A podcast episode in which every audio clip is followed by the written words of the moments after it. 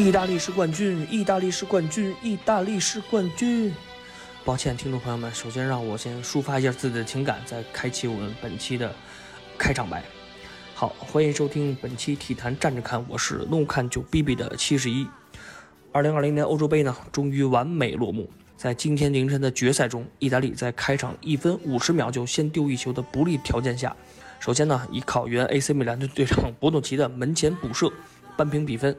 在随后的点球大战中，另一名原 AC 米兰门将唐纳鲁马发挥非常神勇，接连扑出了桑乔和萨卡的点球，帮助意大利以三比二战胜了坐拥主场之力的英格兰，获得了本届欧洲杯的冠军。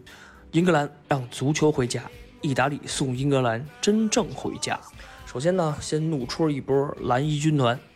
本次的欧洲杯冠军是意大利自1968年后的第二座德劳内杯，时隔53年再次夺冠，也是欧洲杯历史上最长的一个夺冠间隔。曼奇尼治下的这支意大利已经连续34场保持不败，距离国家队层面的纪录仅差一场。而下半场帮助意大利扳平比分的博努奇，创造了欧洲杯决赛历史上年龄最大进球纪录。而这个年轻的门将唐纳鲁马赛后获得了本届欧洲杯的 MVP。这也是欧洲杯历史上第二次由门将拿到这一殊荣，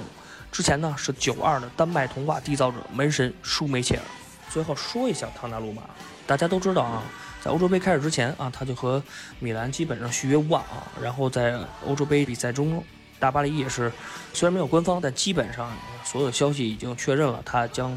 以这个年薪一千万的年薪加盟巴黎圣日耳曼。其实，在他啊和米兰续约无果之后啊，许多这个意大利民宿都站出来建议他不要就把这个。眼光啊，放在眼前的这个金钱利益上，还是要放长远。而且大巴黎呢，那会儿也放出消息，下赛季还会继续用纳瓦斯坐稳联赛主力门将的位置。其实这对一个年仅二十二岁的出色门将来说，没有一丁点的好处。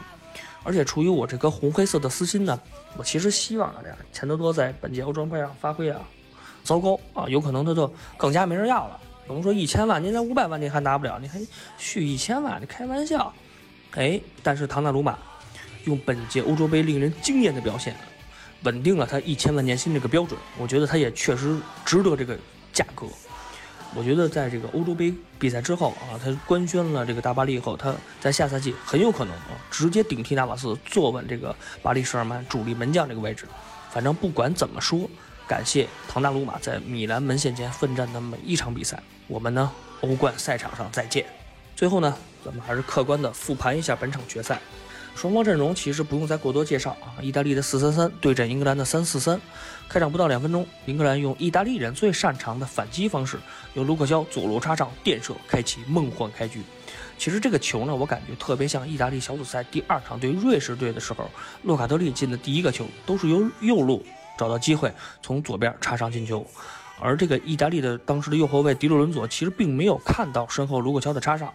哈里凯恩其实，在中场的转移同样出色，一脚球就交给了这个右路的特里皮尔。特里皮尔在禁区外一直在等着卢克肖的这个插上，然后传出一脚非常舒服的助攻球，球到人到啊！卢克肖一门前垫射，为英格兰开局梦幻开局。但是在丢球之后呢，意大利人并没有慌乱，其实这就显示出老将在手、稳定军心的这么一个重要性。从这个慢镜头也能看出来，当时这个意大利的前锋啊伊莫比莱一直在。给这个后方给意大利人鼓劲儿，所以说下半场依靠角球造成了门前混战，老将博诺奇乱军当中取上将首级扳平比分。其实，在进球之前啊，意大利的进攻机会就并不少，尤其是右路的小杰萨发挥非常出色，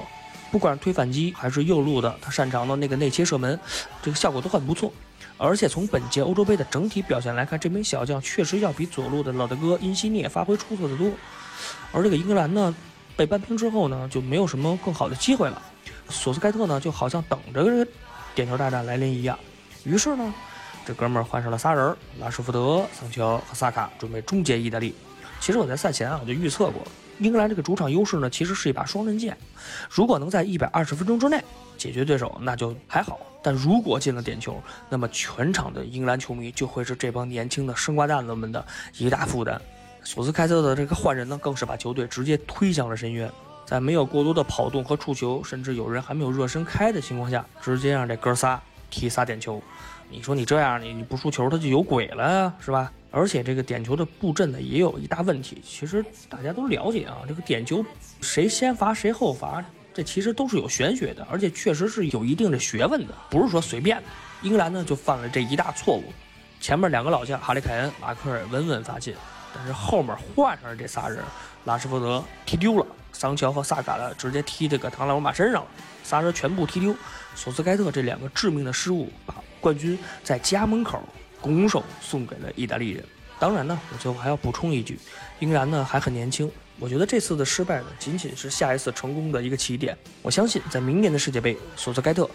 会带领这更富经验的这一众球员取得更好的成绩。随着今年欧洲杯的落幕，今天呢，我这期单口也会是我们体坛站着看本届欧洲杯的一个终结。我们为了这届大赛，一共录制了三期节目，一次预测，两次球队分析。感谢所有二十四支参加球队为我们奉献的每一场精彩绝伦的比赛。当然，最后感谢每一位收听我们体坛站着看的听众们，感谢大家收听我们本期节目，我们下期节目再见。